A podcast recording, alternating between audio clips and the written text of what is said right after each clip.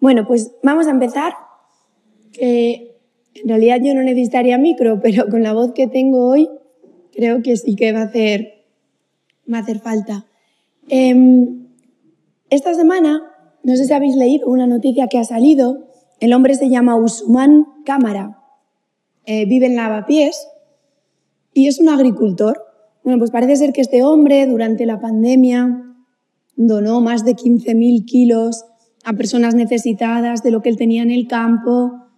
Y la historia pues habría quedado como un donante más, ¿no? Una persona que ayudó. Pero resulta que hace un tiempo eh, a este hombre se le quemó todo su huerto, ¿vale? Materiales, huerto, todo quemado. Y pasó de tener pues una vida normal, confortable, con trabajo, a no tener nada. Entonces dice que de repente uno de sus allegados pensó, bueno, pues vamos a lanzar un crowdfunding a través de las redes para ver si conseguimos una ayuda. En total consiguieron 1.189 ayudas, microdonaciones. Dice que algunas eran de 2 euros. Conclusión, que con todo el dinero que recaudó ha podido volver a empezar su negocio de nuevo. Y entonces eh, su huerto ecológico, y él decía que para él había sido, y me gustó mucho esa frase, es como si yo hubiera dicho que tenía hambre y de repente hubieran aparecido en mi casa con un plato de comida y una rosa. Y me gusta porque reconozco que a mí me encantan las historias con final feliz. Yo soy muy de Disney, de Hollywood y de todas... Bueno, yo soy de esas personas que piensa que en la tabla del Titanic cabían los dos y que fue un fallo terrible que el director del Titanic decidiera ahogar al pobre Jack. Nunca lo he entendido y, la verdad es que nunca lo entenderé. Pero la historia que te quiero contar hoy, si vienes de un ámbito cristiano, eh, es una historia que hemos oído hasta la saciedad, ¿vale? Es una historia hiperconocida. De hecho, es una historia que mis hijos ya me han dicho que la, hasta en el cole ya es una de las historias que se han tratado porque es esa historia que desde pequeñitos puedes trabajar con tus hijos, ¿no? Es la historia del hijo pródigo. Y así a priori, pues es una historia tan conocida que tampoco... Pero hoy me gustaría que le pudiéramos sacar un matiz más, simplemente un matiz más. Cuando te paras a pensar en la historia del hijo pródigo, la primera parte es preciosa. O sea, la primera parte está claro que Jesús lo que intenta decirles es que cualquier cosa que hayan hecho, pasado, presente, futuro, cualquier cosa que hagan, no hay nada nunca que pueda alejarles del amor del Padre. Y para mí, si Jesús hubiera acabado la historia ahí, la historia sería perfecta. El Padre que va al camino día, tarde y noche para ver si desde lo lejos ve llegar a su hijo, que espera con anhelo y que cuando el hijo llega, él dice, hagamos una gran fiesta porque mi hijo estaba muerto y ha revivido porque mi hijo se había perdido y ha sido hallado. Y si Jesús termina la historia ahí, pues sinceramente yo se la aplaudo, pero no entiendo por qué tiene que estropear el final de la historia. Me cuesta entender por qué Jesús, teniendo una historia tan sumamente bonita, acaba destruyéndola con la segunda parte.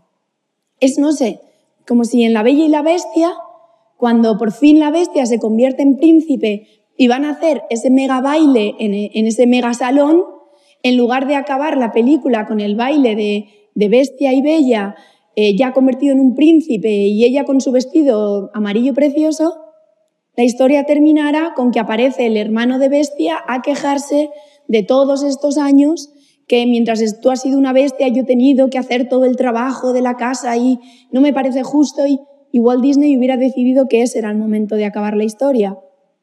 No tiene sentido. Pero está claro que Jesús nunca hace nada sin sentido y todo tiene un porqué. Y a mí hoy lo que me gustaría es entender cuál es ese por qué. La historia dice que es un padre que busca a su hijo y es un hermano que vive en la casa el que se queja porque ha vuelto el hermano pequeño. Si contextualizáramos la historia, y no os la voy a leer entera porque la conocéis, ¿vale? Se encuentra solamente en Lucas 15, cuando el padre monta toda la fiesta, dice que el hijo mayor estaba en el campo y cuando vino y llegó cerca, oyó y vio las danzas, llamó a un criado y le preguntó ¿qué, qué es eso? Y él le contó, tu hermano ha vuelto y tu padre ha mandado matar el becerro grueso. Entonces el hermano mayor se enojó y no quería entrar. Por eso su padre tuvo que salir y le rogaba que entrase. Pero él le respondió, hace tantos años que te sirvo, sin haberte desobedecido jamás, y nunca me has dado ni un cabrito para gozarme con mis amigos. Y ahora que vino tu hijo, que ha consumido tus bienes con rameras, has matado para él el becerro grueso. Entonces el padre le dijo, Hijo mío, tú siempre estás conmigo, y todas mis cosas son tuyas, pero era necesario hacer fiesta y alegrarnos, porque tu hermano estaba muerto y ha revivido, estaba perdido y ha sido hallado. Si contextualizáramos esta historia en cómo Jesús la quiere transmitir, quiere decir que el Padre es Jesús, ¿no? Jesús corre al encuentro de cualquier persona que decide que quiere eh, pasar tiempo a su lado. Claro, la casa a la que el Hijo vuelve, si Jesús, si el Padre es Jesús, entiendo que la casa es la iglesia, ¿no? La iglesia, la comunidad, el refugio, y ojo que estoy utilizando la palabra refugio para hablar de nuestra comunidad. Pero claro, entonces el hermano mayor, el hermano mayor seríamos los cristianos, ¿no? Seríamos las personas que formamos parte de esa comunidad, de esa iglesia. ¿Y eso en qué lugar nos deja a nosotros? Pensando en esta historia esta semana, en, porque reconozco que esta parte de la historia siempre me ha molestado enormemente, como cristiana que formo parte de una comunidad, he llegado a dos conclusiones, que son las que hoy quisiera compartir brevemente contigo. La primera es que me da la sensación que el hermano mayor está con el padre por obligación. Porque los reproches que el hermano mayor le hace al padre no son reproches de... una de las palabras que él utiliza es eh, yo siempre he estado aquí en el versículo 29 sin haberte desobedecido. Me da la sensación que el hijo mayor ha hecho un listado de cosas para hacer. Y yo no sé si eso te suena, pero yo he oído a muchos cristianos lanzarme un listado de qué cosas tienes que hacer para ser un buen cristiano. Y él comienza a hacer estos reproches que no tienen sentido alguno, como por ejemplo, cuando Jesús está contando la historia y habla de lo que el hijo pródigo ha hecho, él nunca eh, habla de rameras, sin embargo, en boca del hermano sí que pone acusaciones mayores. Ha estado con rameras y ha hecho lo que ha querido. Como un paréntesis te diré que en la época judía, el, primogénito en una herencia recibía dos tercios de la herencia y el pequeño y el resto, segundo, tercero, cuarto, los que hubiera, entre todos se partían el tercio restante, lo cual quiere decir que al hermano mayor que su hermano pequeño haya dilapidado su parte no le afecta en absoluto, porque él sigue teniendo sus dos tercios. Además, el dinero que ha dilapidado no es dinero que él haya trabajado, ni dinero que él haya ganado, es dinero del Padre. Y es justamente el Padre el que no hace ningún reproche. El Padre no le reprocha al Hijo lo que ha hecho, es el hermano el que lo hace. Lo que está claro es que el hermano mayor es verdad que lleva todos estos años sin irse de la casa, es verdad que él no le ha pedido la herencia a su padre para marcharse, pero no tiene pinta de ser feliz en casa del padre. Porque una persona que está feliz estaría feliz porque su hermano ha vuelto, sin embargo él está amargado, él está enfadado. Me da la sensación que le molesta que su hermano haya vuelto, porque lo que está claro es que ninguno de esos días ha acompañado a su padre al camino con lo cual no tiene mucha pinta de que este hermano mayor estuviera esperando al hermano que se ha ido. Me da la sensación que el hermano mayor se había quedado dentro de la casa, pero con su corazón fuera de la casa. Es como si estuviera reprochando porque en el fondo él estuviera deseando marcharse. Y mi pregunta es, cuando tú te visualizas a ti mismo como cristiano, o cuando yo me visualizo a mí misma como cristiana dentro de la iglesia, me visualizo como alguien feliz. Estoy feliz por lo que hago. Doy gracias a Dios por la comunidad que tengo. Vengo cada sábado o cada día que tengamos una actividad para hacer con la sensación de gracias Señor por tener lo que tengo. O vengo pensando en, madre mía, la paliza que me he pegado yo. Y los de al lado ni una triste silla han quitado. Es que no han hecho nada. Y es que todos los sábados es que trabajamos los mismos. Es que el resto no están haciendo nada. Es que yo también quiero venir así. Yo también quiero poder venir solamente un sábado al mes. ¿Es esa la actitud con, con la que estamos dentro?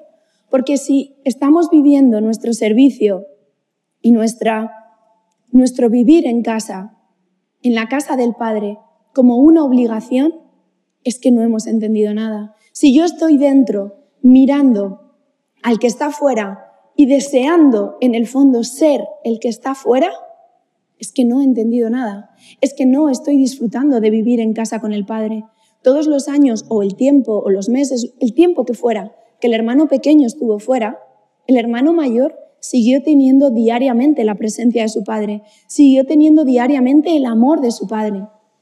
Pero cuando el pequeño aparece, da la sensación de que el mayor no ha estado disfrutando, sino que ha estado pensando en todas las alegrías y cosas buenas que su hermano ha tenido fuera, con lo cual piensa que lo que está fuera es mejor que lo que está dentro. Servimos por deseo, no por obligación. En el momento en el que visualizamos el servicio como algo difícil, como algo tedioso, es el momento de parar. A veces escucho a personas decir, cuando hablamos de ayudar a otros, he llegado a oír que, claro, es que si tú no crees en nada, a ver, tienes muchas más ventajas, piénsalo bien. Si no tienes que levantarte cada día media hora antes para leer la Biblia, a ver, pues dormir cada día media hora tiene su punto. Imagínate a lo largo de un año cuántas horas son. Si no tienes que estar pensando en trabajar o ayudar a los demás, es tiempo que ganas para ti mismo. Si no tienes que dar un 10% de tu salario, pues imagínate, es que vives con muchísimo más. Cuando tú visualizas eso como una obligación, como un listado de cosas para hacer para agradar al Padre, no has entendido la gracia. El Padre cuando abraza al Hijo pequeño, no lo abraza porque el Hijo se lo merezca, lo abraza porque entiende que es la gracia. Porque Jesús con esta historia lo que quiere mostrarte es que no hay nada que puedas hacer para que te merezcas el amor del Padre. Bástate solo mi gracia, es lo único que tenemos. El problema es que a veces los cristianos hemos transformado nuestro cristianismo en un sinfín de reglas, en un listado enorme de cosas que tengo que hacer para ser un buen cristiano, porque si cumplo con esto, esto, esto, esto, esto y esto, entonces merezco la vida eterna. Pero si no lo hago, no. Y puede sonar herejía lo que estoy diciendo, pero ni esto, ni esto, ni esto, ni esto es necesario. Y lo has oído desde pequeño, solo su gracia. Lo que tú hagas después es lo que sale de tu corazón, pero no es necesario para que seas salvo. Nunca es necesario, solamente el sacrificio de Jesús en la cruz. Entonces, ¿por qué nos obligamos o nos imponemos ese listado de normas de lo que puedo y lo que no puedo hacer de manera que se convierte nuestro cristianismo en una carga y no en una delicia. Te estás perdiendo la experiencia del amor del Padre, la maravilla de ser un instrumento a través del cual brilla su luz. Si lo vivimos como algo que es lo que tengo que hacer, me estaré perdiendo la maravilla de disfrutar y aprender al lado de la única persona que puede brillar a través de mí. Y lo segundo que quería comentarte hoy es que, como te he dicho, me encantan las historias con finales felices. Pero es muy triste que seamos los cristianos los que podamos cambiar el final de una historia. Y creo que si tuviera que resumirlo en una frase sería, no seas tú quien cambie el final de una historia. No seas tú quien transforme el final de una historia feliz en una historia triste. Porque a veces con, nuestras manera, con nuestra manera de juzgar a los demás, con nuestra manera de hablarles, podemos estar haciendo que un trabajo que el Espíritu Santo lleva años haciendo nosotros podemos destruirlo en un minuto. ¿Cuántas personas han dicho que no se han ido de la iglesia porque no creyeran en la gracia de Jesús, sino porque no creían en los cristianos? Y eso no debería dejarnos indiferentes. Cuando yo pongo cargas sobre la persona que acaba de venir, sobre la persona que acaba de conocer a Jesús o que lleva años, me da igual, que conoce a Jesús, no estoy ayudando a un final feliz de su historia, si acaso lo estoy destruyendo. Entonces creo que debería ser algo en lo que trabajásemos como cristianos. Os he puesto el ejemplo de La Bella y la Bestia y creo que se nota a lo lejos que me encanta Walt Disney. Pero hay una película de las antiguas, ¿vale? En las nuevas ya me pierdo. Pero hay una película de Walt Disney que nunca me ha gustado. Y es la época Juntas. Tenían la historia perfecta. No me diréis que no era bonita. Dos culturas que gracias a dos personas que se juntan y se aman y pueden ser felices para siempre. ¿Y cómo acaba la historia? En un barco camino a Inglaterra con un balazo en el costado. ¿Quién ha destruido esta pareja? Es que no lo entiendo. Tendrían que haberla acabado como todo el resto. Pero a veces la manera en que yo hablo a los demás, las afirmaciones que hago, el peso que pongo sobre sus hombros, porque yo no tengo ni idea lo que tú estás pasando. Yo puedo juzgarte desde fuera y pensar que bueno, que no es para tanto, que eres un exagerado, pero no tengo ni idea lo que hay detrás. Y a veces cuando una persona está buscando a Jesús y en lugar de hablarle de la realidad, de que el sacrificio mayor, el mejor final de la historia ya ha sido escrito, yo le hablo de lo que puede o no puede hacer, de cómo ganarse un sacrificio que no puede ganarse, estoy destruyendo, estoy cambiando el final de esa historia. ¿Te imaginas que seamos tú y yo o cualquier otro cristiano el que cambie la historia de un corazón transformado por el Espíritu Santo? Somos instrumentos en las manos de Jesús, no somos jueces. El Padre va a buscar al Hijo y no le reprocha nada, el hermano mayor, el que se había quedado trabajando, es el que reprocha. Es como los jornaleros. ¿Por qué a todos les das el mismo salario? Yo llevo desde por la mañana. ¿Por qué este que lleva media hora tiene mi mismo salario? A veces somos nosotros los que nos comparamos. He escuchado decir, sí, claro, mira, ese ahora vuelve, ahora vuelve a la iglesia. Anda, que con la vida que ha tenido como para no volver, es la que tú deseas, porque el Padre no te ha impedido que la tengas. Es tu decisión. Si estás aquí, estás porque de verdad has descubierto las maravillas de vivir con Jesús, pero no porque estés obligado a estar aquí. Me gustaría concluir ya diciéndote que en mi realidad me cuesta muchísimo diariamente ponerme de acuerdo con Jonah para ver algo, ¿vale? Eh, tenemos unos gustos de filmografía muy distinta. Yo considero que Jane Austen, sus libros y todas las películas que se han hecho de sus libros son unos peliculones espectaculares y Jonah dice que eso es más lento que un desfile de tortugas. Pero yo creo que tiene un problema para entender las cosas buenas y eso allá él. Pero la realidad es que el final feliz de cualquier película de Hollywood está escrito ya. Lo único que puede cambiar ese final feliz es lo que tú y yo hagamos con respecto a la gente que está a nuestro alrededor. Así que, para concluir, simplemente déjame decirte, si cambias el final de una historia, que sea para que en la tabla del Titanic quepan los dos. Si tienes que equivocarte, que sea siempre por amar de más, no por amar de menos.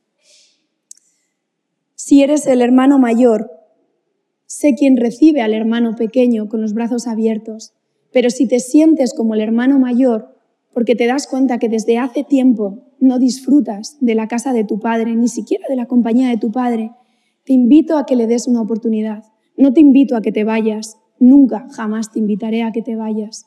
Te invito simplemente a que recorras el camino, porque el camino que de vuelta a casa que recorrió el hermano pequeño, cada día lo podemos recorrer tú y yo para estar con el Padre. Te invito a que disfrutes de pasar tiempo con Él, a que se lo cuentes, cómo te sientes, por qué crees que te estás amargando, qué es lo que consideras que está haciendo, que algo que debería ser bello lo sientas como una carga. ¿Por qué servir no es algo que ya te motiva? ¿Por qué sientes que, que lo hagan otros? Yo lo que busco es una excusa para no hacerlo. Si es tu caso, puedo asegurarte que solo hay alguien que puede cambiar esto de ti y no seremos el resto de hermanos mayores, no seremos los demás cristianos, es Jesús. Es pasando tiempo con Él, es entendiendo por qué hace las cosas y cómo las hace, como tú podrás recorrer ese camino que recorrió el Hijo pequeño. Si sientes que vivir en la casa te da amargura y no alegría, búscalo. Cuéntale cómo se siente tu corazón y pídele que Él te enseñe a disfrutar tanto de Él como de su casa. Todos somos igual de dignos o indignos, llámalo como lo quieras, de la gracia del Padre. Pero todos tenemos derecho a ellas y a nadie nos ha puesto Dios por jueces de los demás. No es de mi incumbencia, ni lo que haces ni los motivos por los que los haces. Tengo que preocuparme por qué hago las cosas yo. Igual no son las cosas las que deben cambiar, sino la actitud que tú y yo tenemos frente a esas cosas. Así que, como yo no soporto los finales tristes, de hecho siempre pregunto antes de ver una película, ¿acaba bien? Porque si no acaba bien no la voy a ver. Entonces hazme spoiler que no me importa. Déjame que te reescriba esta historia. Entonces se levantó y volvió a casa de su padre. Cuando aún estaba lejos, su padre lo vio y se compadeció. Corrió, se echó sobre su cuello y lo besó. Y el joven le dijo, Padre, he pecado contra el cielo y contra ti, y ya no soy digno de ser llamado tu hijo. Y entonces su hijo mayor, que estaba en el campo, escuchó que la gente gritaba porque alguien había llegado. Así que corrió y escuchó al padre decir, Pronto, sacad el mejor vestido y vestidlo, poned un anillo en su mano y sandalias en sus pies. Y entonces el hermano mayor abrazó a su hermano y le dijo, he pedido tanto tiempo por ti que solo puedo dar las gracias al cielo por tenerte de regreso. Que las historias que hoy se están escribiendo en nuestra comunidad, en nuestra iglesia, en tu vida, sean historias que tienen un final feliz, no por las decisiones de los demás, sino por las que cada día tú y yo tomamos. Que Dios os bendiga. Si os parece, vamos a orar.